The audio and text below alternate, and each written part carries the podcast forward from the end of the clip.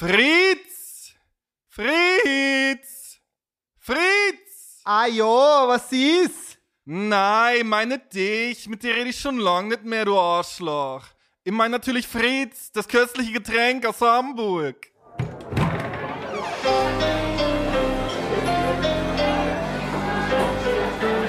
Zum Dorfkrug. Der Podcast von Zugezogen Maskulin. Wir fangen mit einem Ende an. Vielleicht sieht unser Gast am 9.11.1989 im Alter von zehn Jahren die aktuelle Kamera, sieht die Nachrichtensprecherin mit einem Brillenmodell, wie es jetzt wieder in Agenturen und hippen Innenstadtbezirken in Mode ist, über eine Pressekonferenz zu einer neuen Reiseregelung sprechen. Und vielleicht ahnt unser Gast, dass hier der bisherige Teil ihrer Kindheit ein Ende findet. Eine Kindheit im Erfurt der 80er Jahre, zwischen ländlichen Bezirken, in denen man im Herbst kleine Äpfel von knorrigen, geduckten Bäumen pflücken kann. Eine Kindheit, in der sie angst- und sorgenfrei in den Gängen ihres Plattenbaus, in dem sie im fünften Stock lebt, Verstecken spielt. Eine Kindheit, in der sich die Generation ihrer Eltern keine Sorgen um einen Job machen muss. Nicht ihr Vater, der als Industrieschweißer arbeitet, nicht ihre Mutter, die Lehrerin ist. Die 90er Jahre überrollen Thüringen, wo Bergarbeiter in Bischofferode gegen die Abwicklung ihrer Kaliwerke mit Hungerstreiks protestieren und natürlich auch Erfurt, wo die Arbeitslosenquote im Dezember 1997 bei schwindelerregenden 19,1 Prozent landet. Und noch etwas durchrollt Erfurt in dieser Zeit. Es kommt immer wieder zu rassistischen Angriffen, zu Angriffen von Neonazis auf politische Gegner und Feindbilder. Nicht, dass es das nicht auch schon vorher gegeben hätte. 1975 jagen äh, deutsche Jugendliche immer wieder algerische Vertragsarbeiter durch die Stadt, hetzen Hunde auf sie, bewerfen sie mit Steinen, nachdem eine Falschaussage kursiert, nach der ein Algerier eine deutsche Frau vergewaltigt habe. Vor dem Wohnheim in der Nordhäuser Straße versammeln sich mit Stöcken bewaffnete Erfurter, auf dem Anger skandieren 300 Menschen aufhängen und totschlagen. Das Problem wird nicht an der Wurzel gepackt, nicht 1975 und nicht 1995, als im August Neonazis eine Schuldisco des Albert-Schweitzer-Gymnasiums überfallen und zwei Schüler, die sie dem Aussehen nach als links identifizieren, zusammenschlagen und sich dann wieder in das Ried und die anliegenden Neubaugebiete zurückziehen, in Jugendzentren wie den Ried-Club oder dem JC Roter Berg organisieren und neue Angriffe planen. Der Schulleiter, ein Herr Wohlgefahr, dementiert die Angriffe und in der Öffentlichkeit ist von betrunkenen Schülerbanden die Rede. Und unser Gast, zu diesem Zeitpunkt Schülerin des Gymnasiums, beißt die Zähne zusammen, lernt diszipliniert und fleißig, nimmt nebenbei Gesangsstunden und Tanzunterricht und legt ein Einser-Abi hin. Als sie auf dem Abiball Oh Happy Day singt, wird es in der Aula andächtig still. Den Mitschülerinnen wird in diesem Augenblick vielleicht bewusst, dass das ambitionierte Mädchen eine große Karriere vor sich haben wird. Nicht in der Showband Jamtonic, bei der sie singt, und auch nicht unter dem Namen Viviane, unter dem sie erste Songs released, sondern als Yvonne Katterfeld, Schauspielerin und Sängerin und heute unser Gast im Dorfkrug. Hi. Wow, hi. wow, das war ja eine, eine lange, ausführliche politisch private an, äh, äh, wie sagt man, an Einleitung, Ja. Ahnung, wow, Ansprache. Ja, Schön. Ich Toll. hab's War nur, viel war da drin. Ich habe es jetzt wirklich nur aus Sachen, die ich so im Internet, also ich musste nix nix anzapfen quasi. Wenn du das jetzt so hörst, ist das was, wo du denkst, ja, okay, das so hat sich das irgendwie angefühlt, dieses, also zum Beispiel dieses Fernsehgucken, wenn es das überhaupt gegeben hat, oder wie denkst du darüber, wenn du das jetzt so Na, im Rückblick ist ja vieles anders, ne? Also ich war ja damals wirklich zehn, als dann die Mauer fiel und so viel habe ich politisch sowieso nicht mitbekommen. Ich kann mich halt erinnern an so ein paar Sachen. Ich kann mich noch sehr stark erinnern an das Erich Honecker Bild, das bei uns in der Schule hing, im, im Klassenraum, wo wir auch einen positiven Bezug dazu äh, beigebracht bekommen haben. Also das war jetzt, ne, ich hatte ja damals keine, keine Ahnung, also wirklich so. Das war halt, das hing halt im Klassenraum, war ganz normal. Und ansonsten bin ich damit nicht so konfrontiert worden, außer dass meine Mama halt äh, die Lehrerin war, dass sie halt ne, ähm, gesagt hat, so, dass wir über ein paar Dinge halt nicht reden dürfen, wenn wir jetzt West, wenn ich jetzt Westfernsehen geguckt habe oder so. Ähm, aber ich kann mich natürlich an so ein paar Sachen erinnern, die, ich weiß zum Beispiel, wir hatten, war das Samstag? Ich weiß nicht mehr, wir hatten so ein dann hatte sie ja dann noch Appell, also dann sind wir alle angetreten am Samstag, so auf dem Schulhof, so in Reihe und Glied, ne? Also dieses, dieses einförmige, gleichförmige, das, das ist mir noch sehr präsent. Also, dass man das Gefühl hatte, äh, ausscheren ist nicht so gewollt. Das, das, das, also daran kann ich mich noch erinnern, dass Individualität nicht so präsent war oder auch nicht gewollt war. Also zumindest war das im Nachhinein so mein Erinnern daran. Und ich kann mich eben besonders schulisch daran erinnern oder auch im, im Kindergarten.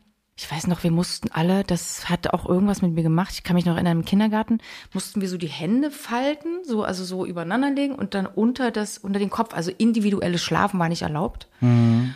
Und das fand ich, das, das ist mir aufgefallen. Also das, das, das passte nicht zu mir und das äh, fand ich seltsam. Und das ich wollte einfach anders schlafen. Hm. Oder auch, dass man aufessen muss. Es waren so Kleinigkeiten, ne? Aber irgendwie hat das was mit einem gemacht oder dann auch in der Schule. Ich weiß noch, mein erster Schultag war recht streng. Also wir mussten alle mit verschränkten Armen da sitzen. Kannst du dich auch noch dran erinnern? Ja, also das war ja schon Nachwendezeit bei mir.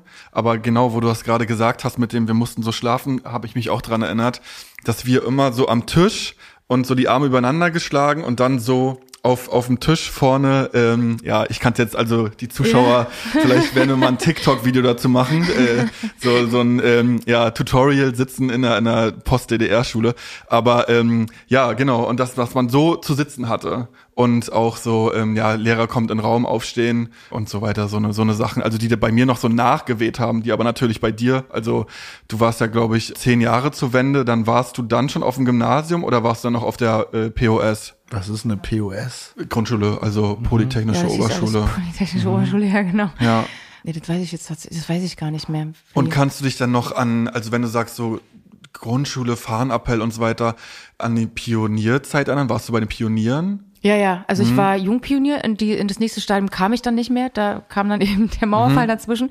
Aber ich erinnere mich noch an dieses blaue Halstuch und ich weiß auch noch mein Foto, also diesen, diesen Ausweis habe ich auch noch, ne? Und da stand ja auch dann, ich weiß nicht mehr den Spruch tatsächlich, aber da stand ja auch so ein Spruch drauf, ähm, der, der irgendwie auch einheitlich war. Und ich kann mich eben noch an diese sogenannten Appell erinnern, also dass wir in Reihe und Glied da standen. Ich gehörte auch zu denen, die in, den, in der ersten, zweiten Klasse ausgezeichnet wurden vor der Schule, das weiß ich noch. Und ich habe Abzeichen bekommen. Die habe ich auch aufgehoben, die waren ehrenvoll, aber ich fand es trotzdem komisch. Ich weiß noch, dass ich mich nicht wohl dabei gefühlt habe, aber ich habe mich nie dabei wohl gefühlt, nach vorne zu müssen. Es war dann so mein Konflikt mit dem Beruf, den ich dann einhergegangen bin. Mhm. Aber es war eigentlich mhm. nicht mein Ding, so vor alle nach vorne zu treten. Also ich war da auch nicht stolz oder so, sondern eher unangenehm berührt. Aber ich kann mich noch erinnern, dass ich eben für besonders gute Leistungen ausgezeichnet wurde und habe dann da so Abzeichen bekommen. So, ich sehe die auch noch vor mir, so Bronze, Gold, Silber. Dann wurde man so eingeordnet. So die besten Schüler haben dann in Silber, Bronze, Gold dann so ein Abzeichen bekommen.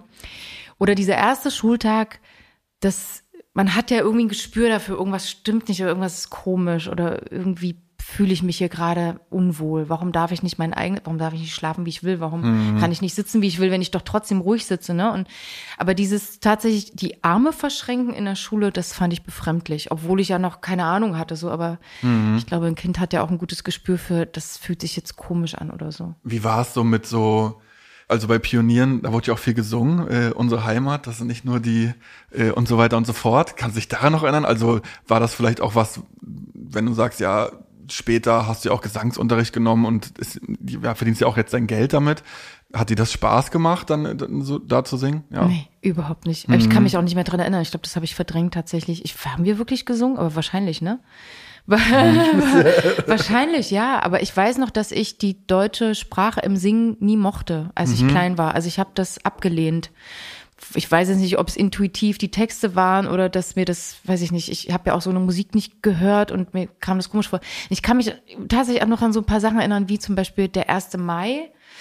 Da sind wir tatsächlich auch mit diesen Nelken mit dieser Anstecknelke, glaube ich, war, ich glaube, es war eine künstliche Nelke, das war ganz normal. Da sind wir dann da lang marschiert und dann saß, ich weiß noch, saß Erich Honecker auf einer Bühne und für mich war das ein netter Opa damals. In Erfurt oder was? Ja. Mhm. Ich weiß noch, es war ein riesengroßer Platz und da sind wir da langgelaufen im Kreis oder ich, ich weiß es nicht mehr, ich weiß nur noch, wir hatten alle diese Anstecknelke und, äh, und Erich Honecker saß da so. Und das war aber, ich habe jetzt mit meinen Eltern, ich war auch zu jung, nicht wirklich über Politik geredet. Ich glaube, da, damals war eh jeder vorsichtig. Mhm. Meine Mama, das weiß ich noch, hatten sie versucht zu überreden, in die Partei zu gehen. Das hat sie aber nicht gemacht. Also, aber das wurde natürlich auch bei Lehrern versucht. Ach so, und woran ich mich noch erinnern kann, was es damals halt gab, das weiß ich tatsächlich noch, dass ich angefangen, erste Klasse, ich war sehr sportlich. Also ich habe Ballett getanzt und dann Leichtathletik gemacht. Aber in der Schule wurden wir sozusagen gemustert oder wir wurden, da kamen dann ein paar Leute, so, ich weiß nicht mehr, wie viele es waren, ich kann mich so an drei Leute erinnern oder so, und die haben dann zugeguckt. Das war dann was Großes für uns, da guckt jetzt jemand zu. Und dann werden wir ausgewählt, sozusagen für so Olympiateam, also oder naja, das, das da, nicht, aber man das hat als schon, Ziel. Ja. ja mhm. Und einerseits heute denke ich natürlich, weil manchmal frage ich mich so, habe ich mich bei meinem Sohn auch gefragt, so was ist der richtige Sport für ihn, ne? Also man guckt ja so auf sein Kind und überlegt sich so, was passt zu dem. Mhm. So, also natürlich soll er selber entscheiden, aber manchmal ist es ganz gut, wenn jemand drauf guckt, so von außen und sagt so, dein Sohn ist gut in dem und dem, jemand, der Ahnung hat. Ich habe natürlich auch ein Gespür für ihn und er zuallererst natürlich am meisten, aber darum ging es damals gar nicht. Es ging nicht um das eigene Gespür, sondern es ging darum, was andere für richtig gehalten haben. Also wir wurden gefördert. Mhm. Und ich bin dann eben auserwählt worden, also wer auserwählt, aber ne, so fühlte man sich damals für besonders gute Leistungen. Wieder mal irgendwie im Sport wurde ich dann in diese Leichtathletikgruppe. Nee, es war Leichtathletik und vor allem Geräteturnen. Und das habe ich dann dreimal die Woche gemacht und ich finde schon, dass, also uns ist wahnsinnig viel Disziplin beigebracht worden. Also das war ja auch, ich weiß noch, glaube ich, diese, diese Zeugnisse, das ist ja heute anders. Das wird ja auch alles anders genannt und anders differenziert. Aber damals, ich glaube, es gab so Noten für Fleiß, Disziplin, Ordnung, Betragen gab es, glaube ich, auch noch. Ne? Ja. Also so das Verhalten. Das ist ja auch im Grunde genommen in Ordnung. Ne? Also das Verhalten ist ja auch wichtig bei Kindern auch zu beurteilen, zu sagen, so wie, ne, das gibt's ja auch heute auch noch. Da wird ja auch geguckt, ist das Kind hilfsbereit oder macht es eher stunk oder ist ist es leicht ablenkbar oder lenkt es andere Kinder ab. Aber das war schon irgendwie so ein System so. Und diese Folgsamkeit, nenne ich es jetzt mal, die, die habe ich schon auch gespürt. Also ich habe da schon so Gehorsam, das waren so Werte, so Gehorsam, Disziplin, Folgsamkeit irgendwie, also nicht aus der Reihe tanzen. Das waren so die Sachen, die ich gelernt habe und mit denen ich später auch zu kämpfen hatte tatsächlich, weil wenn man dann einen Beruf ausüben will, der sehr individualistisch ist, ähm, kommt man da vielleicht dann auf seine, an seine Grenzen, wenn man gelernt hat, Möglichst nicht herauszustechen. Und, und nicht so herauszustechen, eher, Ja. ja. Also damit kämpfe ich tatsächlich heute noch manchmal so. Das, das sind dann die Momente, wo ich merke, der Scheinwerfer geht auf mich.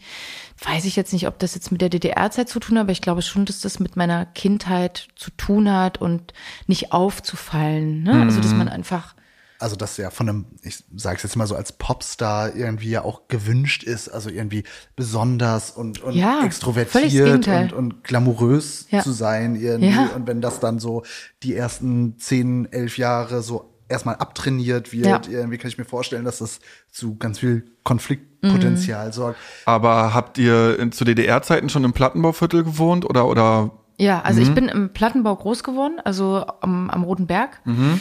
Da fahre ich auch re- regelmäßig dran vorbei, wenn ich zu meinen Eltern fahre und ich gucke jedes Mal hin und es macht was mit mir. Also es ist so, dass ich das angucke, auch meinem Sohn erzähle. Äh, ist auch nichts Schlimmes gewesen. Also meine Mama zum Beispiel würde das eher so beschreiben, dass meine Mama widerspricht zum Beispiel ganz oft so in Filmen, wenn was sehr düster, dunkel, tapetenlastig dargestellt, aber meine Mama muss man auch sagen, die ist sehr modern und die passt jetzt, glaube ich, nicht so in diese DDR-Zeit, wo alles so einheitlich war, sondern die hat die Wohnung dann sehr hell gemacht und sie regt sich dann immer auf, wenn dann irgendwie die DDR-Filme so typisch aussehen und sagt, so sah das gar nicht aus bei uns. Und, und meine Mama zum Beispiel beschreibt diese Wohnung, die wir hatten, für die war das ein Riesenglück. Also die waren total, ich weiß noch, warte mal, wie waren das? Die mussten heiraten, um diese Wohnung zu bekommen. Also meine Eltern, weiß gar nicht, ob die geheiratet hätten, aber das haben sie mir erzählt, dass sie heiraten mussten, um diese Wohnung zu bekommen. Und ich habe tatsächlich, weil wir hatten nur eine kleine Wohnung bis zur ersten, zweiten Klasse im Zimmer meiner Eltern geschlafen. Also ich hatte gar kein eigenes Zimmer. Und wir sind eben dann nach der ersten Klasse bin ich dann umgezogen in zum Johannesberg und dann in so ein Fünfer, weiß ich nicht, so ein Familien Wie sah denn, ich habe nur so alte Videoaufnahmen von der Altstadt von Erfurt gesehen. Ja. Das sah äh, äh, noch, ich sag mal, sehr rustikal Ja, aus. voll. Also die Stadt Irgendwie war total hinüber. braun, Ja. einfach dunkelbraun. Und wenn man ja heute noch in Dörfer fährt, ist ja immer noch so, dass dieser, dieser bestimmte Putz, mit diesen Steinen drin? die sind ja ja. Ja, Waschbeton. Wasch, ach so Ja. heißt es ja, ja, okay. Eigentlich erinnere ich mich da gar nicht so negativ dran. Ich weiß nur noch, dass ich als Kind, aber das hat jetzt nichts mit der DDR-Zeit zu tun, dass ich wahnsinnig einsam war, glaube ich. Ich hätte da gedacht, dass da so viele Kinder sind. Nee, da waren nicht so viele Kinder. Vielleicht habe ich da mit einem Kind immer mal gespielt und wir haben wirklich in den Gängen gespielt. Also grün war meine Kindheit nicht. Ja. Muss man dazu sagen, es war eher so trist und aber ich, ich kannte auch nicht viel anderes. Also und wir sind natürlich ja auch nicht in Urlaub gefahren. Ne? Ich weiß, wir waren, ich war mit zwölf, dann das erste Mal an der Costa Brava. Also ich Lorette wenn man Mar. Ja, genau.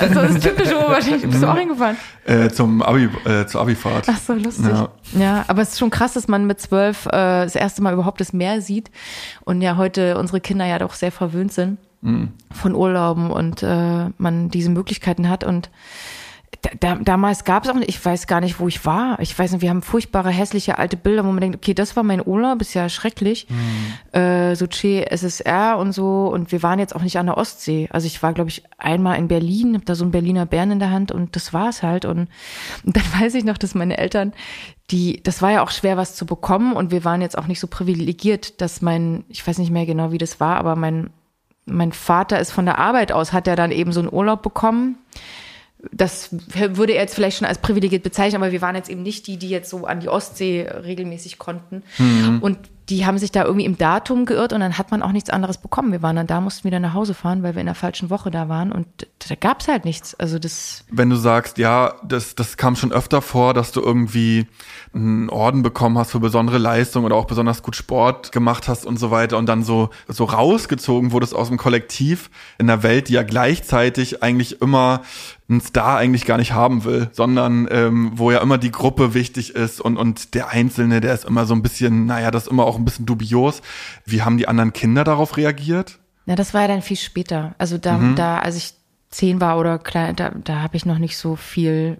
Ich war immer im Hintergrund. Ich habe auch immer alle anderen vorgelassen. Für mich war das, für mich gehörte das zu meinen Werten, irgendwie andere vorzulassen. Ich war sehr zu zurückhaltend eigentlich, ne? Also eher so, das gehört sich so. Und mein Papa hat so ein paar Sachen noch tatsächlich beibehalten. Also merke ich so, wenn wir ein Restaurant buchen oder so, der muss dann auch zusagen, also der kann, der ist dann so überhöflich, der, ich sagte, ja, der ruft doch an und sag ab, das finde ich, können die, das kann man nicht machen. Wir haben ja zugesagt. Ich sag, Papa, jetzt ruf doch an und sag das doch ab. Ist doch, äh, du, ist doch besser, als es nicht abzusagen. Andere machen das gar nicht. Und da hat der irgendwas ist bei dem auch noch so festgefahren.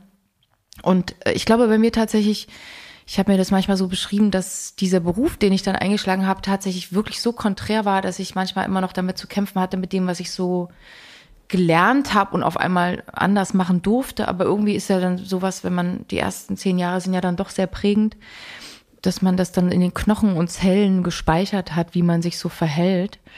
Und da auszubrechen war gar nicht so einfach, auch für meine Eltern, glaube ich, dass ich überhaupt so, überhaupt so weit gestrebt bin, warum auch immer, weiß ich selber nicht, aber meine ganze Familie ist ja eher in dem Ort geblieben, wo sie immer war und da ist jetzt niemand so ausgebrochen wie ich. Mhm. Also ich habe mich schon beschützt gefühlt in meiner Kindheit. Ich hatte nicht, also ich weiß, ich bin ganz früh alleine raus. Natürlich habe ich auch vor Kellern Angst gehabt und auf eine unbestimmte Art und Weise, auch obwohl ich nichts wusste aus Nachrichten oder so, wie man das heute weiß, ne? Obwohl hatte ich trotzdem vom Dunkeln alleine Angst. Ja. So dass man, dass ich zur Mülltonne bin, dachte so, oh Gott, ich habe Angst, so, man weiß gar nicht wovor, aber es ist wahrscheinlich so ein Instinkt oder so ein tierischer Urinstinkt, den man da hat. Mhm also ich habe ansonsten vor nichts Angst gehabt, wie, wie man jetzt heute bei seinen Kindern Angst hat, ne? wenn man die jetzt alleine loslassen würde.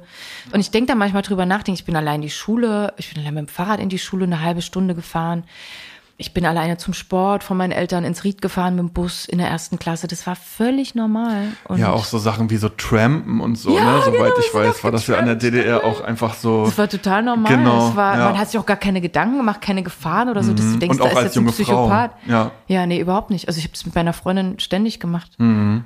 Also heute würde man es seinen Kindern ja verbieten, ne? Und also das mein, mein Sohn würde wahrscheinlich auch nicht auf die Idee kommen, weiß ich nicht. Aber das gibt's auch, glaube ich, gar nicht mehr. Ich habe das Gefühl, also ich habe schon sehr ja, lange keinen Tramper mehr. Na, man sieht immer schon noch mal so an so einer Tankstelle, so eine, Auto, so eine Autobahnausfahrt ja. irgendwie, aber ja. Das ja, ist, oh Gott, so Erinnerungsschübe. Aber ich weiß auch, dass ich das als sehr unangenehme Situation, auch Tramper mitzunehmen, ist leider auch genauso unangenehm, weil ich mich dann selber immer wieder Axtmörder fühle, selbst wenn ich irgendwie sowas ganz Nettes und Unverfängliches sage. Aber da habe ich auch immer das Gefühl, das wirkt jetzt irgendwie weird, wenn ich dann so ein Gespräch anfange. Ja, ist, also, ja. Aber ich bin kein Axtmörder. Das möchte ich nochmal klarstellen. Ja, das ist gut, dass wir das jetzt wissen. Das ist sehr gut zu wissen.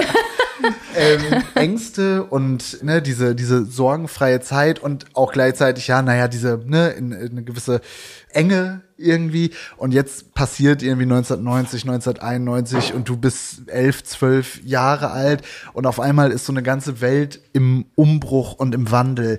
Wie ist so diese Wendezeit bei dir verankert? Weil die hast du ja total mitgekriegt. Ja, also ich glaube für uns, die wir da geblieben sind und viele andere, natürlich hat sich viel getan, aber ich glaube, es ist eben nicht so schnell passiert. Ne? Man war noch in diesem Ding drin und natürlich wusste man jetzt, okay, jetzt ist was, was Großartiges, was historisch Relevantes, für jeden Relevantes passiert. Aber ich glaube, dass diese Übergangszeit gar nicht so sichtbar war für uns. Also, Hat sich denn großartig ange, also hast du das Fernsehen gesehen und gesagt, jetzt passiert was Großartiges? Ja, doch, das habe ich schon wahrgenommen. Ich mhm. weiß noch, dass, äh, meine Eltern haben gejubelt und es war mir schon bewusst, was passiert. So, aber so richtig vage, also so richtig, dass man diesen Wandel gespürt hat, das kam natürlich erst viel, viel später, als uns das so bewusst wurde, was es überhaupt für ein Wandel bedeutet, dass wir reisen können und auch, dass man freier sich fühlte und auch meine Mutter gerade als Lehrerin musste ja auch mal aufpassen, ne? Und die, ja, das, das, das habe ich schon gespürt, dass meine Eltern auch manchmal gebremst waren und ich kann mich auch erinnern, wenn wir so in Reihe und Glied auf dem da war ich noch so erste Klasse standen, dass wir immer so über, über halt das Westfernsehen, über die Sachen gesprochen haben, aber sehr gedeckelt, wie als, das darf man nicht wissen, ne? Und so, und die Angst war schon irgendwie spürbar so, mhm. so um mich herum. Aber wie gesagt, von diesen ganzen politischen Tragödien und so haben wir jetzt bei uns nichts mitbekommen. Ich weiß, dass meine Tante dann in den Westen gegangen ist, mhm. nach Bamberg oder so. Wäre jetzt meine nächste Frage nochmal gewesen, ob mhm. das mal bei euch dann zur Debatte gestanden nee. hat irgendwie. Nee, für meine Eltern kam das nie, nie in Frage. Mhm. Ich weiß gar nicht, ob die das so nachvollziehen konnten, dass meine Tante dann so im Westen ist und dann auch so diesen Dialekt die angenommen hat. Die ist auch geblieben da, ja. Mhm. Und die haben dann auch diesen Dialekt angenommen. Es war für meine Eltern, glaube ich, einfach so ein bisschen befremdlich, weil das wie so, ein, so eine Identitätsverweigerung mhm. natürlich dann auch irgendwie mit sich gebracht hat. Und meine Eltern eigentlich, denen ging's gut. Also die hatten jetzt nicht Probleme. Da dachte ich so, ähm, ja, okay, das kann auch sein, dass da einfach mal so ein Betrieb dann irgendwie eingestampft der hat, wird. Oder? Genau, also mein Papa hat dann irgendwann den Job verloren, aber da kann ich mich nicht mehr ganz dran erinnern und hat dann eben was anderes gemacht im, ich weiß nicht mehr, wie es ist, Rohr- und mhm. Kanalwesen dann da gearbeitet. Hat das eine oder andere Mal tatsächlich keinen Job gehabt und das war natürlich so ein Thema, was, wo meine Eltern halt einfach ne, gesagt haben, wir hatten halt alle einen Job. Das mhm. war das Positive, wenn man jetzt die positiven Seiten betrachtet.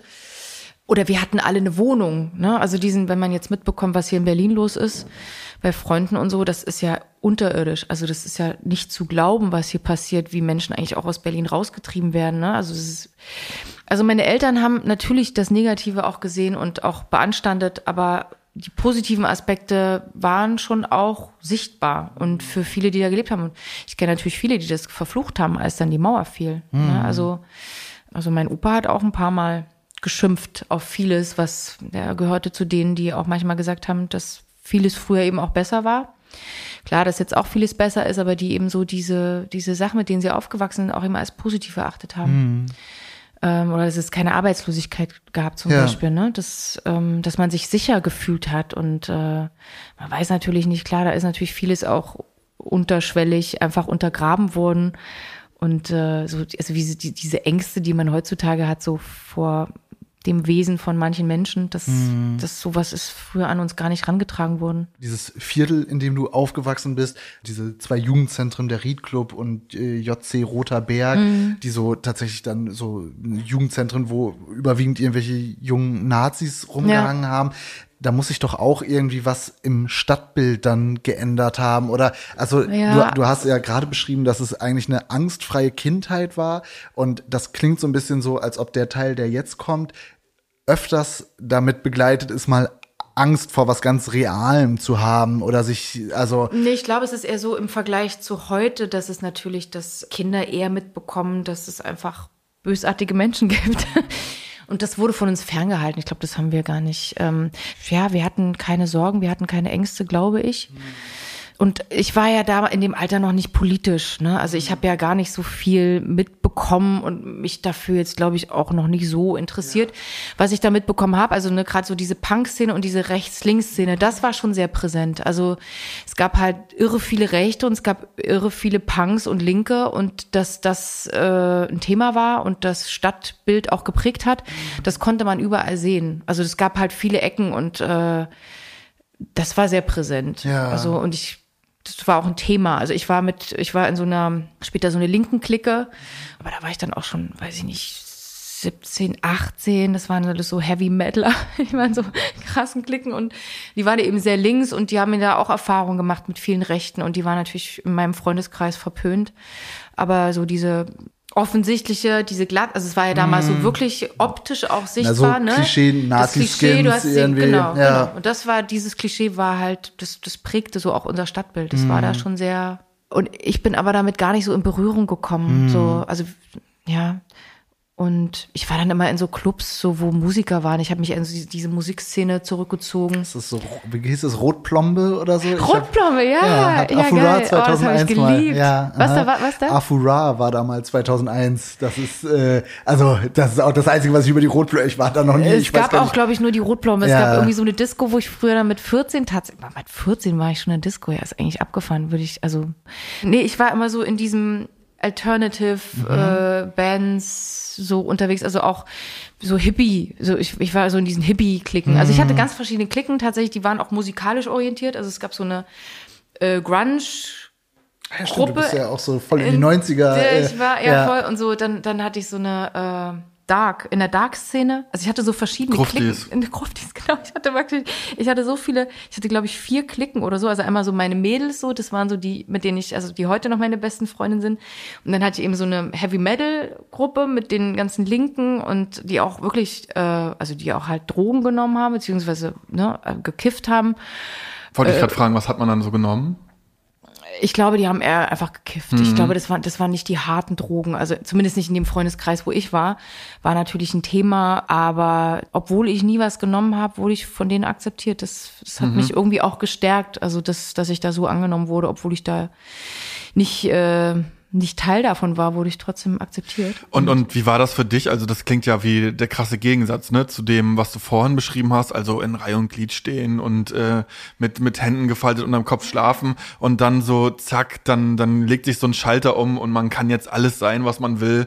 Äh, ja. Man kann sich das aussuchen aus verschiedenen Identitäten, neu für mhm. sich zusammenbauen, ähm, diese ganzen Orte erkunden und so. Also wie hat sich das angefühlt? Ja, ich glaube, du sagst es ganz richtig. Es war wie so ein Austesten meiner Identität, zu gucken, wer bin ich eigentlich. Und da kam auch was Rebellisches durch. Warum auch immer. Vielleicht hat es auch was mit diesem, ne, was ich vorhin beschrieben habe, dieses Gleichförmigen zu tun oder das sich eingliedern. Das, ich bin eher zum Einzelgänger geworden. Ich habe äh, tatsächlich, ich war sehr kühl, würde ich es mal nennen. Also ich bin ganz oft auch alleine losgezogen auch alleine durch die Diskothek. Ich habe mich ganz oft von meinen Gruppen dann abgesonnen und bin alleine. Ich war, war, ja, ich war, ich war ein komischer Jugendlicher, glaube ich. Ich weiß nicht, ich war einfach, ich war auf so einem Anti-Trip, rebellisch, auch meinen Eltern gegenüber. Und ich musste jetzt nicht unbedingt irgendwo dazugehören. Ich, ich war auch okay damit, irgendwo alleine zu sein. Ich hatte überhaupt keine Angst. Also ich musste, ich habe mich diesem Gruppenzwang, glaube ich, habe mich da sehr dagegen gewehrt. Ich weiß noch, als ich angefangen habe in der Thüringenhalle, äh, um eben Geld zu verdienen, dann da auszuschenken bei Konzerten. Also ich habe dann da gekellnert und Ausschank Bier und Bratwürste verkauft und, und all das. Und da haben sie zu mir gesagt, naja, wenn du da anfängst, dann wirst du anfangen zu rauchen. Und irgend, irgendwas war da in mir, das gesagt hat, nee, ich jetzt, jetzt erst recht nicht. Mhm. Keine Ahnung, es war irgendwas in mir drin so, ich werde nicht das machen, was ihr alle macht. Also jetzt, ich werde nicht rauchen. Nach einem harten Tag in der Säuremine, voll Entbehrung und kräftezehrende Arbeit, da gönne ich mir immer einen ganz besonderen Feierabend. Mit Fritz Cola. Mm. Mich würde mal so interessieren, wie so eine Schulklasse aussah. Was sind da für Leute? Du bist da. Gab's schwarze Mitschüler, MitschülerInnen, VietnamesInnen oder war das wirklich eine ziemlich weiße Klasse? Und wenn du jetzt auch sagst, okay, es, es gab dann halt Linke und Rechte, ist es dann auch so, dass dann irgendwie der, der Nazi-Skin in, in der Klasse ist oder sowas? Oder wie, wie sieht so eine Schulklasse in Erfurt 1995, 96 aus? Es gibt so eine Seite, muss ich jetzt auch nochmal Shoutouts geben, da habe ich ja. ganz viel gefunden, dieses www.gegenuns.de und da erzählen halt so äh, ähm, Kinder von Vertragsarbeitern aus Mosambik und Angola und Algerien mhm. halt auch über ihr Aufwachsen in Erfurt. Und genau, es würde mich mal interessieren, ob ja, wie, wie sehr das so im Stadtbild oder auch im, im Schulbild das ja. war für mich im Nachhinein, wenn ich da so zurückblicke, war das für mich gar nicht vorhanden. Mhm. Also das, was man ja so toll findet, auch heutzutage, ne, dieses Durchmischtsein, dieses mhm. viele Kulturen und ähm, auch von, dass man voneinander was lernt, sondern das war, ich bin so aufgewachsen tatsächlich, es war, ich kann mich nicht an einen Schüler erinnern, der äh, nicht weiß war, wenn man es jetzt so sagen kann. Ne? Also es genau will ich auch verweisen auf auf viele Zeitzeugen, äh, Katharina Wader oder auch diese gegen uns Seite, die auch darüber viel Bescheid wissen und sprechen dass zwar immer gesagt wurde, ja, will und wir und unsere sozialistischen Brü Brüderländer und ähm, wir sind ja ganz anders als der Kapitalismus und mhm. äh, bei uns sind die ja total willkommen und das ist total en vogue und dann hat man halt diese Vertragsarbeiter geholt, die man aber dann irg irgendwelchen Baracken untergebracht hat, losgelöst, abgetrennt von der von der weißen Mehrheitsgesellschaft, also keine ja. Durchmischung. Wenn es dann dazu kam, dass dann doch man sich gegenseitig kennengelernt hat und vielleicht mal eine Partnerschaft draus entstanden ist oder so, das war nicht erwünscht. Kinder waren nicht erwünscht, also teilweise wurden, ja, weiß nicht, die, die Frauen dann dazu gedrängt abzutreiben oder auch einfach zurückgeschickt in die, in die Herkunftsländer. Die wurden auch alle abgezogen, also die haben ihren Lohn nicht richtig ausgezahlt bekommen. Ähm, mhm. Da wurde gesagt, ja, der Lohn geht an euer Herkunftsland, könnt ihr euch da dann holen. Also teilweise gibt es Vertragsarbeiter oder ehemalige Vertragsarbeiter, die Stimmt, heute noch, noch irgendwie darum, darum ja. kämpfen, dass sie ihren Lohn von damals ausgezahlt bekommen. Unglaublich, ja. Und neben den Vertragsarbeitern gab es halt auch noch so ausländische Studenten. Bei denen war es so ein bisschen anders, aber auch, glaube ich, eher so feigenblattmäßig. Na, so, so abgeschlossen und doof kann unsere Gesellschaft ja nicht sein, wenn hier so, wenn hier schlaue Menschen aus anderen Ländern und die vielleicht auch schwarz sind und so weiter zum Studieren herkommen und hier doch, doch eine tolle Ausbildung bekommen und so weiter aber auch da war es so, dass die jetzt irgendwie laut ihren Berichten und und ich äh, denke mal, das war dann auch so. Also ja, bin ich sehr überzeugt von, ja, dass das jetzt nicht so war, dass, dass da so woke mit denen umgegangen wurde, sondern mhm. ähm, das ist ja einfach, äh, dass es einfach einen Alltagsrassismus Rassismus in der DDR gab und auch einen, einen dollen und dass der nicht erst nach der Wende äh, kam von von irgendwie westlichen Agitatoren gesteuert oder so, sondern ja, die DDR war eigentlich auch schon in sich rassistisch leider. Ja. Aber das können andere noch viel, viel besser und ausführlicher erzählen. Ja. Du hast es ja jetzt auch schon öfters thematisiert. Du hattest irgendwie Bock, irgendwie dich auszuprobieren und ähm, Leistung zu bringen, zu arbeiten im Sport. Bei Wikipedia findet man direkt ab, also da steht ab dem 15. Lebensjahr Klavier, Gitarren, Gesangs, Ballett und Tanzunterricht. ähm, das klingt schon nach einem sehr vollen Terminplan. Klingt so ein bisschen nach Bilderbuchkindheit. Wenn man das aber dann auch anlegt, irgendwie an dann so ähm, Nachwendeverhältnisse äh, und auch wie man das ja so kennt und wie es ja dann oft auch war, also in diesen Plattenbauvierteln und ich kenne es ja als kleines Kind so in den 90ern im Plattenbauviertel, schon eher auch ein, ein rauer Umgang miteinander. Mhm. Ja, wie passt das zusammen? Auch so ein, so ein, so ein Niedergang links und rechts ja, weiß nicht, wo hast du die Kraft hergenommen, dann, dann trotzdem irgendwie zu sagen, nee, aber ich, ich lasse mich hier nicht mit, mit runterziehen, nicht mit reinziehen, ich mache jetzt hier mein eigenes Ding und ich will irgendwie vorwärts kommen. Ich habe keine Ahnung, warum ich das gemacht habe oder es war einfach ein Bestreben in eine bestimmte Richtung, weil ich mich da wohlgefühlt habe, also in diesen Musikerkreisen und, und weil ich mich auch gesehen gefühlt habe. Also ich war, wie gesagt, sehr unsichtbar und das macht in diesen Klassenverbänden, wenn man eh da nicht so nicht so gewünscht ist rauszustechen, ist man eh irgendwo ne unsichtbarer und irgendwas war da, dass ich dachte, ich ich habe natürlich gespürt, dass ich da eine Gabe habe, was dann auch benannt wurde und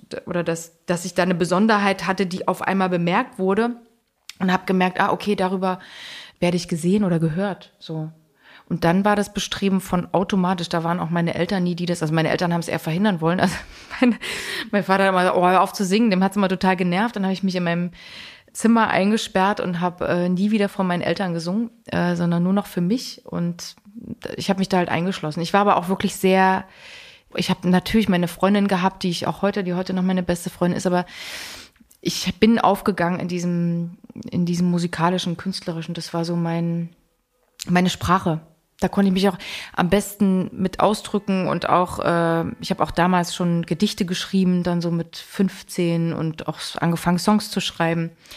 Das war so meine Welt. Und, mhm. und, und auch wenn, wenn ich irgendein Problem hatte mit meiner Freundin, das, das haben wir nämlich nicht gelernt, also wie man sowas tatsächlich kommuniziert.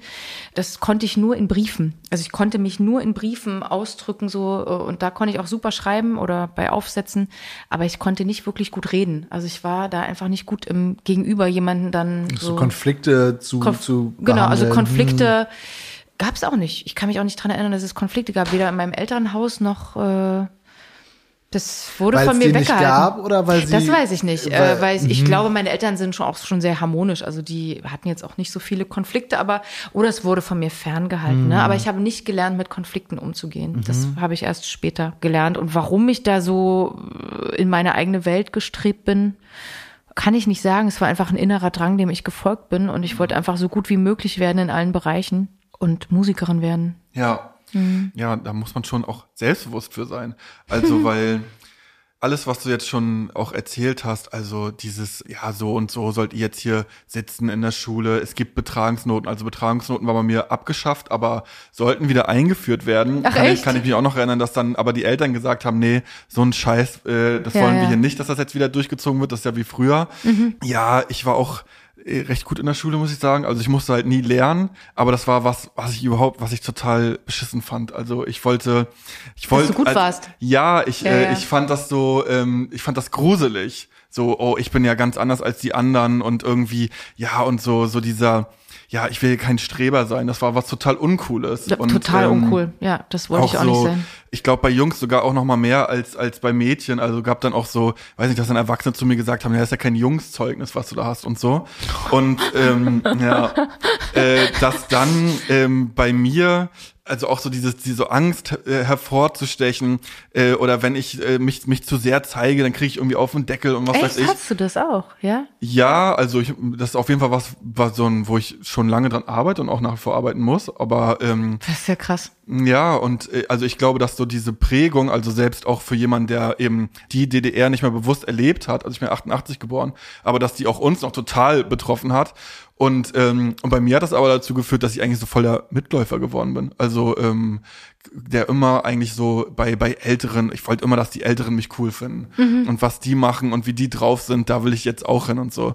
Ja, deshalb ja finde ich das total spannend, dass das bei dir, ähm, dass es eben nicht so war. Naja, also, aber es, ich, was ich ja erstaunlich finde, dass du das, also was ähnliches erzählst, ne, dass du auch bis heute damit zu arbeiten hast. Und bei mir ist es auch so, ich muss bis heute damit arbeiten. Also es wird immer besser und ne, man, man, man springt ins kalte Wasser und hat dann wieder neue Herausforderungen, aber tatsächlich so mit Öffentlichkeit oder mit im Rampenlicht stehen oder Rampensau sein, das ist nicht so meins. Das habe ich einfach nicht Vielleicht habe ich es in den Genen gehabt, aber ich wusste zum Beispiel, dass ich gut bin. Ich wusste, dass ich besser bin dann auch als die Mädels, die auf der Bühne standen und singen. Aber ich hätte nie den Mund aufgemacht zu sagen, ich kann das besser oder also auch sowas war total verpönt, ne? Auch sich da zu anzugeben oder überhaupt da sich in die erste Ränge zu zu, äh, zu drängeln. Und ich wurde witzigerweise mal in die erste Reihe gedrängt. Also so sowohl bei den Auszeichnungen dann, ähm, die ich bekommen habe für meine Leistungen, ne? Leistungs war ja sehr leistungsorientiert. Dann auch beim Tanzen wurde ich immer in die erste Reihe äh, gedrängt, aber ich wäre nie von alleine dahin gegangen oder jetzt auch, dass ich da jetzt so beruflich da bin, wo ich bin. Das ist manchmal für mich immer noch äh, seltsam. Stand es noch mal an einem Scheideweg oder sowas, wenn du jetzt auch sagst, deine Eltern waren da eigentlich gar nicht so begeistert von. Mhm. Also hätte es äh, in, in einem oder gibt es in einem Paralleluniversum eine Yvonne Katterfeld, die eine Ausbildung zur oder ein Studium zum. Also oder oder ist das äh, stand das gar nicht noch zur Debatte irgendwie dieses Kritte also du bist auch zur Musikhochschule gegangen Ja. ne dann ist natürlich der Weg eh schon in so eine Ja, aber der Weg war nicht so einfach, weil meine Und auch eine Ja. super gute Musikhochschule, muss man auch sagen. Also Ja. ich glaube, die haben ja tausende Bewerber, also da kommt man nicht so leicht drauf. Nee, ne? das war tatsächlich, also ich habe mich ja überall beworben und Leipzig war, ach ja genau, da gab es, ich weiß nicht wie viele Bewerber, aber es wurden nur in meinem Jahrgang nur drei genommen. Davon war einer ein Junge und wir waren halt zwei Mädchen. Und das war nicht so einfach, aber da war es, da bin ich tatsächlich schnell durchgekommen. Dann gab es so ein paar Studiengänge, da, da haben sie dann gesagt, ja, komm doch nächstes Jahr nochmal wieder, wenn du dich mehr mit Jazz befasst hast, weil ich habe gerade erst angefangen, mich mit Jazz zu befassen. Es war sehr jazzorientiert alles. Und Leipzig war die einzige Hochschule, die wirklich so damals zumindest, die so Pop angeboten hat, ne? So Pop, Soul, da konnte ich machen, was ich wollte eigentlich. Aber nee, das war tatsächlich nicht so vorbestimmt und äh, meine Mama war äh, schon sehr streng früher. Sie war halt Lehrerin und ähm, ich glaube, sie hatte auch so einen gewissen Anspruch an mich. Vielleicht war ich auch deswegen so gut in der Schule, weil ich einfach, aber es fiel mir auch leicht davon abgesehen. Aber meine Ma Mama wollte das überhaupt nicht, dass ich Musik mache. Also das, äh, das, da hatten wir auch wirklich Streitpunkte und Was, ich was wäre denn ihr, Ihre Traumvorstellung von dir mit 17 gewesen? Oder also Ach, wir haben da natürlich viel drüber geredet. Es war ein großes Thema und ich habe mich natürlich versucht abzusondieren von meinen Eltern, abzugrenzen, aber meine Mama hat darauf bestanden, mir das doch zu überlegen. Und ich wusste halt mit 15, ich will Musik studieren. Mhm. Und ähm, sie haben mir dann dabei noch geholfen, als sie mir ein E-Piano geschenkt haben, so dass ich mich vorbereiten konnte mhm. auf mein Studium. Ähm, nämlich mit Klavierunterricht. Und äh, ich bin dann zum Berufsberater gegangen. Mhm und fand es gruselig. Und dann habe ich tatsächlich auch überlegt, was, was würde ich denn machen. Was hat er denn rausgesucht? Also was? Äh ich habe mir so Medien, mhm. irgendwas mit Medien, ich weiß gar nicht warum, war irgendwie hat es mich da hingetrieben. Ja. Medienkommunikation, sowas war so eine Alternative. Ich glaube, es war sogar in Weimar oder ich weiß es nicht. Und und mit meiner Mutter habe ich dann drüber geredet und die hat mich versucht, da so ein bisschen hinzudrängen, weil Musik ist ja brotlose Kunst, ne? So nannte man das ja damals. Und sie hatte sich aber einfach Sorgen gemacht, so, mhm. dass ich jetzt da, das kann ich ja auch verstehen als, als Mutter, aber ich bin konsequent, ich habe mich da durchgesetzt und habe gesagt, ich mache das. Und da hatten wir viel Streit. Mhm. Ich kenne das von älteren Ostdeutschen auch, also jetzt so Großelterngeneration dass so Künstlertyp, das ist sowas, ähm, sowas Abfälliges. Ja, das ja, ist ja. so ein Künstlertyp. Das mhm. ist so, also das ist was, was Unwertiges und weiß nicht, jemand, der richtig mit seinen Händen richtig was arbeitet, das ist was Gutes und so. Also Kunst und Musik und überhaupt, also naja, das ist ja auch Quatsch irgendwie. Ja, ich glaube, man, viele waren halt bescheiden. Also meine Eltern, was meine Eltern, äh, man könnte jetzt sagen, auszeichnen oder aber auch nicht, ne? Also es ist eine Betrachtungsweise ist Bescheidenheit, ist aber auch eine Hürde. Also wenn man bescheiden ist, hat man einfach auch bestimmte Probleme in bestimmten Bereichen. Und da bin ich immer wieder angeeckt. Und es ist natürlich auch was Schönes. Also es gibt so eine Sache, die ich damals schön fand bei uns. Und, und das finde ich eher äh, manchmal negativ heutzutage, dass, dass dieser Individualismus oder dieses, wir hatten kein Konkurrenzdenken. Ich kann mich zumindest nicht dran erinnern, dass wir also dass wir als Konkurrenten oder irgendjemand neidisch war oder so. Ich kann mich wirklich, vielleicht lag es auch in meiner Klasse oder an meinen Freunden, aber es gab bei uns kein Neid und wir waren alle füreinander da. Wir waren so, ich weiß nicht, dieses Wort solidarisch, ne? Was hast du vorhin auch gesagt? Das wurde halt sehr uns immer wieder eingeprägt, so dass es ganz wichtig ist, ne, wie wir miteinander umgehen. Und ich kann mich auch erinnern, dass diese solidarische, wie hieß das so, sozialistisch solidarische Freundschaft mit den Russen an dieser Stelle mal ein bisschen Kontext. Yvonne Katterfeld spricht hier nämlich über die deutsch-sowjetische Freundschaft. Hierfür gab es mit der Gesellschaft für deutsch-sowjetische Freundschaft, kurz DSF, eine eigene Massenorganisation in der DDR. Die sollte den BürgerInnen Kenntnisse über die Kultur und Gesellschaft der Sowjetunion vermitteln. Die DSF wuchs im Laufe ihres Bestehens rasant an und hatte in den 1980er Jahren knapp 6 Millionen Mitglieder war also nach dem Freien Deutschen Gewerkschaftsbund die zweitgrößte Massenorganisation in der DDR. Die DSF sollte vor allem eine selbstverstandene Wahrheit über die Sowjetunion vermitteln, um antisowjetische Einstellungen in der Bevölkerung abzubauen.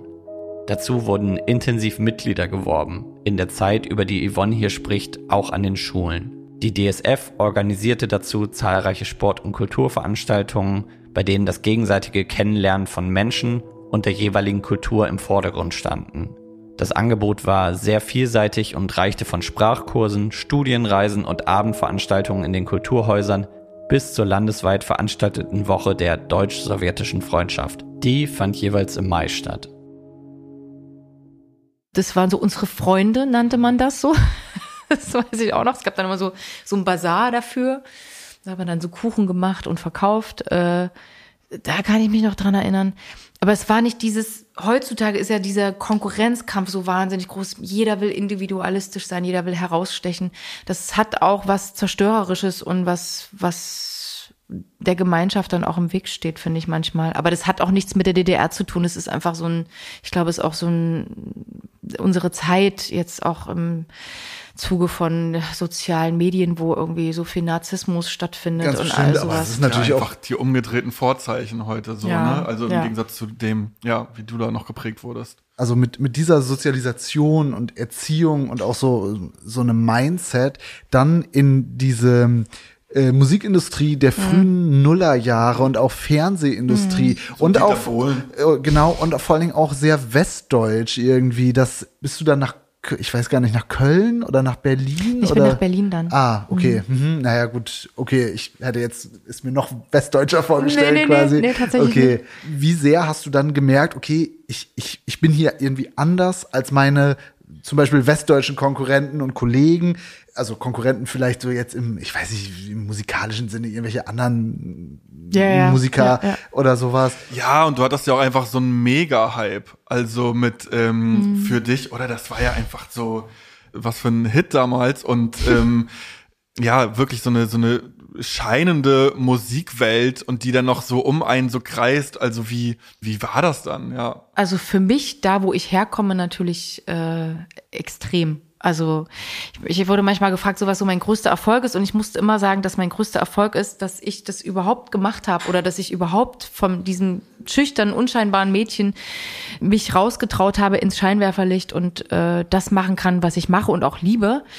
Ich wäre hundertprozentig ein anderer Mensch geworden, hätte ich diesen Weg nicht eingeschlagen. Also ich glaube, dass dieser Werdegang und dieses Bestreben, Musikerin zu werden, mich von meiner eigenen Persönlichkeit gerettet hat. Es klingt jetzt ganz blöd, aber weil ich dadurch natürlich viel an mir gearbeitet habe, auch mit diesen Themen, die du auch beschrieben hast, ne? Also diese Ängste und dieses sich trauen, sich was zutrauen, auch mal auf den Tisch hauen. so, mal, mal Widerspruch einlegen, so, das haben wir alles nicht gelernt, dass man, dass man, zum Beispiel mein Sohn zum Beispiel, der, der macht den Mund auf, der sagt, wenn im Musikunterricht, wenn die Songs Kacke sind, dann sagt er das, kriegt natürlich auch dann dementsprechend zurück von der Lehrerin, aber ich muss ihn da unterstützen, ich muss sagen, das geht heutzutage nicht mehr, solche Musik im Musikunterricht zu bringen. Was ist das für Musik? Na, das ist halt so Kindermusik und mein Sohn, der hört halt so Beatbox und Rap und Hip-Hop und wächst halt, also natürlich auch bedingt durch mich, er hat halt so selten so Kindermusik gehört, ne? oder deine Freunde hört er halt, oder, ne? oder Fanta 4 hat er gehört und sowas und jetzt NF und, und, äh, aber der macht den Mund auf, der traut sich das und der traut sich wesentlich mehr zu, als als ich mir, aber das ist natürlich auch eine Prägungssache, ne? Was, wie, wozu ermutigst du dein Kind? Oder deckelst du immer alles, wie das bei mir passiert ist, das halt nicht zu laut, nicht zu, ne, nicht zu, zu bunt, vorsichtig nicht zu und nicht zu widersprechen. Das ist alles okay, nicht, bloß nicht widersprechen und äh, kein, ja, keinen Konflikt irgendwie aufbauen. Das, ich glaube, das macht schon was mit einem. Also Ja, voll, hundertprozentig.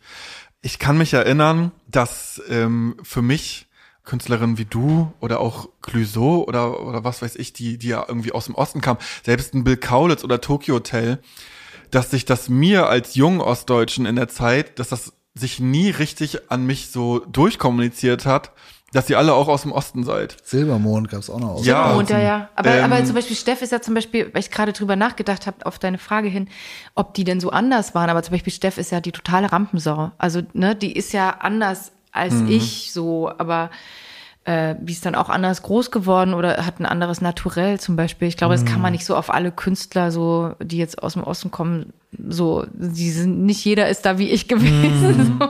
So, so zurückhaltend.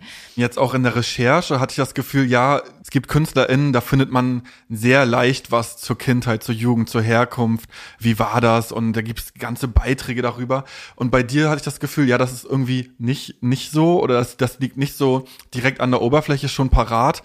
Und auch Clouseau zum Beispiel hat es auch, äh, hat es auch gesagt, dass, dass ihm das damals wichtig war, ihm und seinem Team, dieses Label, ja, der Junge aus dem Osten, dass das nicht mitkommuniziert wird. War das bei dir auch so?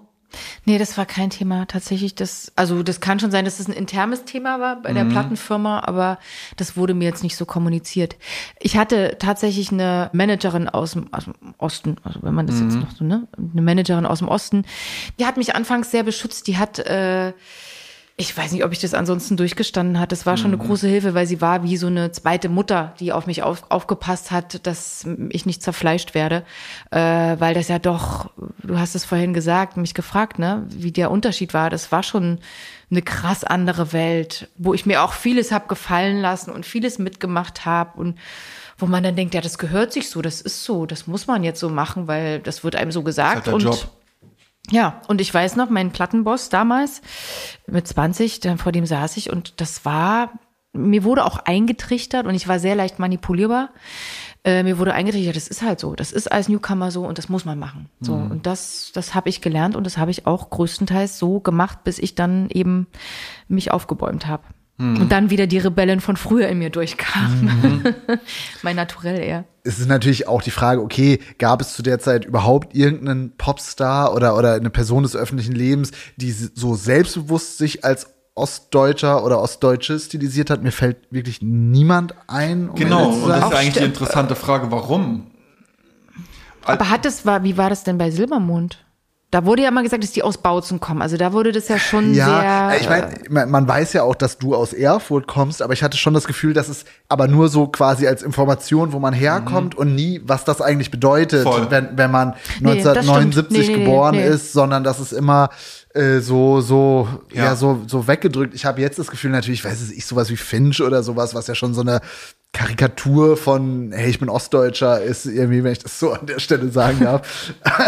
musst du wissen. Ja, auf jeden Fall ähm, also wenn ich das mal so aus westdeutscher Perspektive euch erklären darf, nein, Spaß, aber da hatte ich so das Gefühl, naja, es hat so diesen Makel des, ja, der Ossi irgendwie so, ne, das ist ja so eine Zeit, weiß ich nicht, so Sachsen-Paule und äh, Wochen, ja, also so, es, naja, es ist auch die, das stimmt schon. Also es gab ja auch die ostdeutsche Musik sozusagen. Ne? Das, das war ja auch so eine typische Musik, die man im Westen nicht kannte. Aber ostdeutsche Musik war dann halt Pudis und Karat Ja. und so weiter und eben nicht Rammstein. Wenn man cool war oder cool sein wollte, dann hat man das, äh, das nicht, nicht thematisiert, dass man, dass man aus dem Osten kommt oder das nicht so vorne Ja, angestellt. Hat sich für mich zumindest sein. so angefühlt.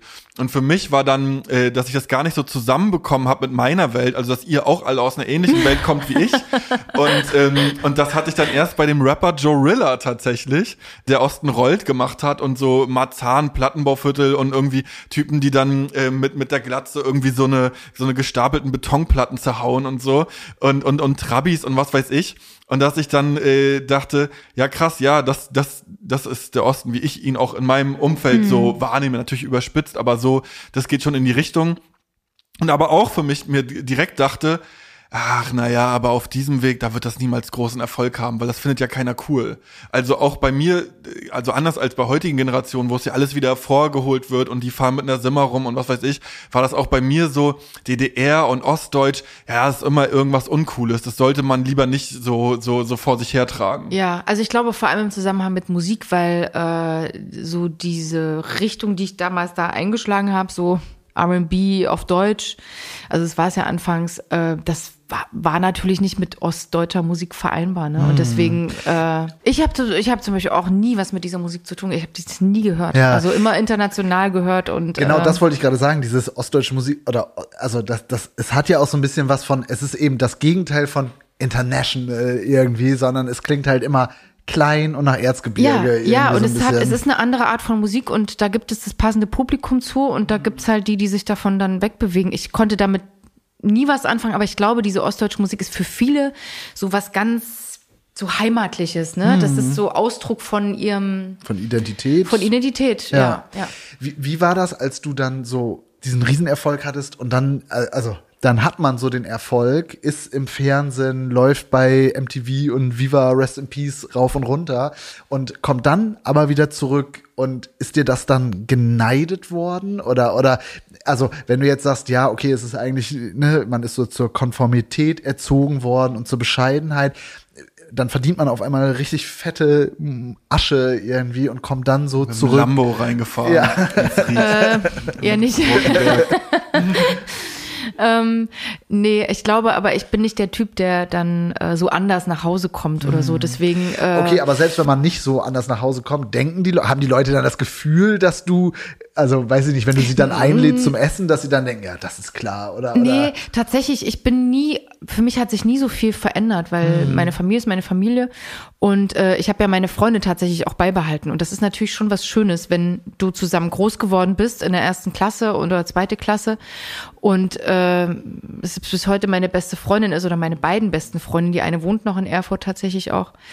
Da ist schon eine starke Verbundenheit, aber die haben mich nie, also ich weiß, es gab mal so eine Phase, wo, wo ich dann so super gehypt wurde und ich wirklich nirgendwo draußen rumlaufen konnte. Es war grauenvoll und meine Freunde haben es verabscheut, weil das natürlich auch mit denen was gemacht hat. Wir konnten halt nicht, also das, das hat sie dann gestört, ne? Ja, dass okay, ich so klar. erfolgreich war und dass, dass das auch einen Einfluss auf unsere Freundschaft hatte. Aber es hat's ja, ich habe mich ja ansonsten, äh, klar habe ich mich verändert, aber jetzt nicht in dem Sinne, dass ich abgehoben geworden bin. Und deswegen, ich glaube, mir haben es eher alle immer gegönnt. Hm. Also es war, ich habe nie Neid. Neid mitbekommen. Witzigerweise meine Freundin, sie wissen, ich glaube, die wissen, also die wissen schon, was ich mache, aber die gucken das jetzt nicht so. Also ich rede auch mit meiner Freundin nie über meinen Beruf. Also ich, ich guckt auch nichts. Also ich weiß gar nicht, ob sie weiß, was ich mache. Es ist so, also klar, so im Groben, ne? Aber Nee, bei mir haben es immer alle irgendwie gegönnt und es gab dann auch in der Schule jemand, der sagte, oder einige, die sagten so, boah, aus dir wird noch mal was und das ist ja, die mich dann irgendwie haben singen hören und dann. Ja. Ich glaube, manche sind dann auch stolz drauf. Also ich merke natürlich, wenn ich nach Erfurt komme, dass was Größeres ist als in Berlin, ne? Das ist gleich so, oh, so, da, da bleibt man gleich stehen und guckt und rennt Wohnst jetzt womöglich in hinterher. Berlin oder? Mhm, in Berlin. Ja. Ist tatsächlich für mich auch die einzig lebbare Stadt. Also, äh, also gibt schon auch andere Städte, wo ich, die ich auch mag und so, aber Berlin ist, äh, wenn man bekannter ist, eigentlich angenehm zu leben, weil es eigentlich jetzt in meinem Fall niemanden interessiert. Nicht so wirklich. Also, das, ich kann normal leben. Und Ja. das könnte ich in manchen anderen Städten wie in Erfurt zum Beispiel nicht. Ich könnte nicht zurückgehen und in Erfurt leben. Das würde ich nicht aushalten. Weil da eine ganz andere Aufmerksamkeit ist. Weil ich aus Erfurt komme und dann auf einmal jetzt vor denen stehe, das macht irgendwas, glaube ich. Verfolgst du dann noch äh, äh, aber die Entwicklung in, in Erfurt und Thüringen und ähm, oder oder ist das ja Ja, also egal. klar, so die Fauxpas der Ministerpräsidenten bekommt man dann immer hier und da mit, aber und klar bin ich mit meinen Eltern im Austausch, aber jetzt nicht so speziell, nee. Mhm. Wichtige Frage noch, wie hast du dich mit Dieter Bohlen verstanden? Nicht gut. das war eine kurze, zweimalige Begebenheit, glaube ich, oder dreimalige. Äh, Das war dafür, dass er so groß in meiner Karriere immer genannt und geschrieben wurde, eine recht kurze Begegnung von, wie gesagt, zwei oder dreimal und die habe ich dann auch äh, sehr schnell beendet, weil ich menschlich äh, mit ihm überhaupt nicht, also das hat überhaupt nicht gepasst, aber auch musikalisch nicht. Also gerade auch in der Zeit denke ich mir so wahrscheinlich sehr autoritär, sehr wertend, abwertend. Ja, ja, genau. Also ja, abwertend ist ein abwertend ist ein gutes Wort und ich habe zweimal in meinem Leben den Satz gehört: Ohne mich bist du nichts. Ich sage jetzt nicht von welcher anderen Person das war, aber das ist schon so ein Satz, den du als Kü- also der ja, es, es gibt einfach so Situationen, wo wo und da bin ich dann doch klug genug gewesen, um zu sagen, so nicht. Und ich glaube, ich bin dann aber, das, das waren wiederum andere nicht gewohnt. Also mein Plattenboss zum Beispiel, als ich aufmüpfig wurde in seiner Sichtweise und gesagt habe, das mache ich nicht. Und das, das singe ich nicht und ich möchte das nicht oder den Text singe ich nicht oder was auch immer und ich möchte das, ich möchte mit äh, demjenigen die Zusammenarbeit beenden. Das wurde nicht so gern gesehen. Also auch da hat man, ich bin ja witzigerweise aus der DDR wieder in so eine Branche gekommen, wo genau das verlangt wurde. Weißt du? Also es wurde ja eigentlich, bin ich ja blöderweise vom Regen in die Traufe gekommen. Ja. Das wird mir gerade bewusst. Ja. Weil ja Gleichförmigkeit und sich anpassen und Gehorsam, es war ja alles, eigentlich war das Gleiche. Ja, das finde ich super interessant, weil äh, ich weiß nicht, ob du mal das Buch von Bill Kaulitz gelesen hast. Nee, noch ähm, nicht, nee. Der das auch ähnlich beschreibt. Und äh, ja, also, dass das so dann doch äh, ganz ähnliche, ja, weiß nicht, Phänomene und und ähm, Kräfte sind, die da auf einen wirken. Also Bill Kaulitz ja auch äh, eigentlich so Post-DDR geprägt, aber ähm, ja, wie, wie, wie man irgendwie so zu sein hat oder jetzt, jetzt irgendwas, ähm, ja, genau, gehorsam sein soll oder irgendwas mitmachen muss und, und, und so weiter und so fort. Und auch da, von außen sieht es eigentlich so aus, dass es um Individualität geht, aber ja auch irgendwie um eine besondere Individu Individualität, am besten eine Individualität, die andere einem irgendwie ans Herz legen. Ja, ist total spannend. Es ist tatsächlich so. Also eigentlich ist die, ist die Musikwelt manchmal doch auch ein, äh, ein autoritärer Musikstaat, wenn man das so sehen will. Und das ist sehr schwierig, sich auch davon zu lösen. Also im Prinzip habe ich eigentlich ja die, die gleiche Phase nochmal erlebt, nur nochmal anders und bin da auch rebellisch geworden immer wieder und ähm, bis hin zum Grund meines eigenen Labels, weil ich einfach gesagt habe, ich möchte das nicht mehr. Ich will nicht mehr andere entscheiden lassen, was gut für mich ist oder was sie glauben oder projizieren lassen auf mich, sondern ich habe einen eigenen Willen, ich habe eine eigene Kreativität und ich weiß, was ich will und äh, immer den Interessen anderer zu folgen statt meinen Interessen, das, das hat mich irgendwann auch kaputt gemacht und bis hin tatsächlich, bis, also bis heute ist es bis heute ein Thema. Also jetzt auch, ich habe jetzt mein mein neues Album auf Englisch geschrieben. Das ist ein 20 Jahre langes Thema. Also das ist nicht so, dass ich das jetzt jetzt machen wollte, sondern ich habe mit 20 schon bei meinem Plattenboss gesessen und habe gesagt, äh, der wollte gerne einen Vertrag mit mir und dann habe ich gesagt, ja, aber ich möchte auf Englisch machen. Er gesagt, ja, aber ich möchte auf Deutsch machen. Und da habe ich dann, äh, wie gesagt, Deutsch Ost Ne, Ostmusik kam für mich nicht in Frage. Es gab halt Xavier Naidoo, es gab äh, Cassandra Steen und Joy Denalani, die gerade angefangen hatte. oder die gab's da, nee, ich glaube, Jordan Lani gab's da noch nicht. Es war so Xavier Naidoo. Und da dachte ich, okay, wenn das in die Richtung geht, dann kann ich das ja mal ausprobieren. Aber ich möchte mir vertraglich festlegen lassen, dass ich irgendwann mein englischsprachiges Album machen lasse, machen, machen kann. Bis heute habe ich wirklich damit wirklich zu kämpfen gehabt, äh, weil ich eben die ersten 20 Jahre entgegen meiner DDR-Zeit also eigentlich nur Englisch gesungen habe da bin ich auch schon irgendwie ausgebrochen und habe mich gegen dieses, gegen diesen Musikunterricht, gegen diese deutschen Songs immer gewehrt. Und es ich habe das ja auch gerne gemacht, ne? Also ich mag das ja auch Deutsch zu singen, aber es äh, hat für mich auch eine Limit, also ich bin dadurch auch irgendwann limitiert gewesen als Songwriterin und als Sängerin auch. Und jahrelang habe ich wirklich mit Leuten drüber gesprochen, ich will jetzt endlich ein englischsprachiges Album, ich höre jetzt auf mit Deutsch, ich mache jetzt mein englischsprachiges Album und immer wieder, das geht nicht, du bist deutschsprachige Künstlerin, das kannst du nicht machen, du hast es jetzt etabliert. Crazy, äh, wirklich. Und so, und das ist wirklich so, dieses Schubladendenken auch in der Musik ist halt krass, also und äh, und Aber man ist muss das auch noch so alte Musikindustrie? Das klingt für mich wirklich so. Nicht mal nur da. Nein, Okay. das wurde auch, ich habe mit meinem Manager auch drüber diskutiert, mit dem ich ja das Label gegründet habe.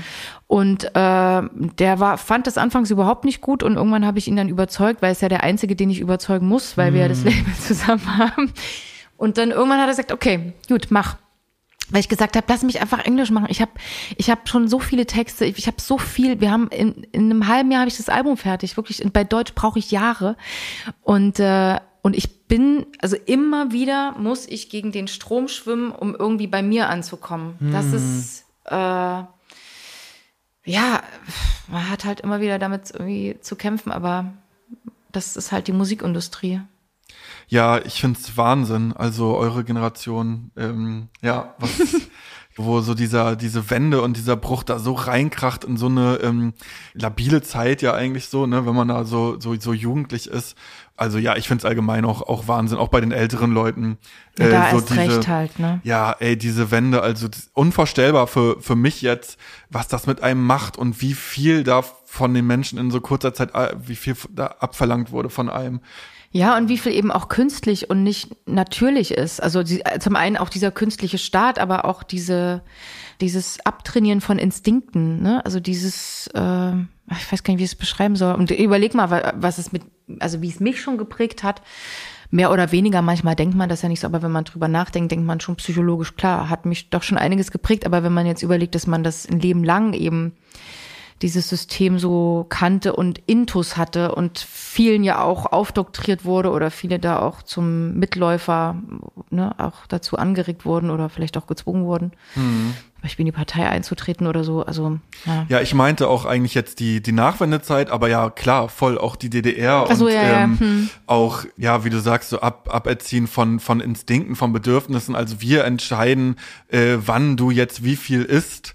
Ähm, Und also das ist ja eigentlich so grundlegend so. Ähm, Stimmt, das äh, ist so ein Grundbedürfnis, das habe ich auch gehabt. Und ja, man muss ja. sich irgendwann selber erstmal wieder beibringen, naja, was, was hab, wann habe ich Hunger, wie viel Hunger habe ich, äh, ist auch okay, dass ich jetzt keinen Hunger habe oder nur wenig und worauf habe ich Hunger und das ist so, also und das ist jetzt so was symptomatisches, aber das gilt ja für alle Bereiche, also so diese Suche nach, ja, wer bin ich eigentlich, abseits von irgendwelchen Idealen und was irgendwer anders von mir will oder reinprojiziert, wer bin ich und und äh, dazu auch stehen zu können Ja, hast du gut gesagt, ja. da ist noch viel, viel Diskurs und viel Reflexion muss und wird da noch, noch passieren in den nächsten Jahren. Ey, ja, vielen lieben Dank, Ja, Yvonne euch auch. Katterfeld, dass Dankeschön. du bei uns warst. Euch auch vielen Dankeschön. Dank.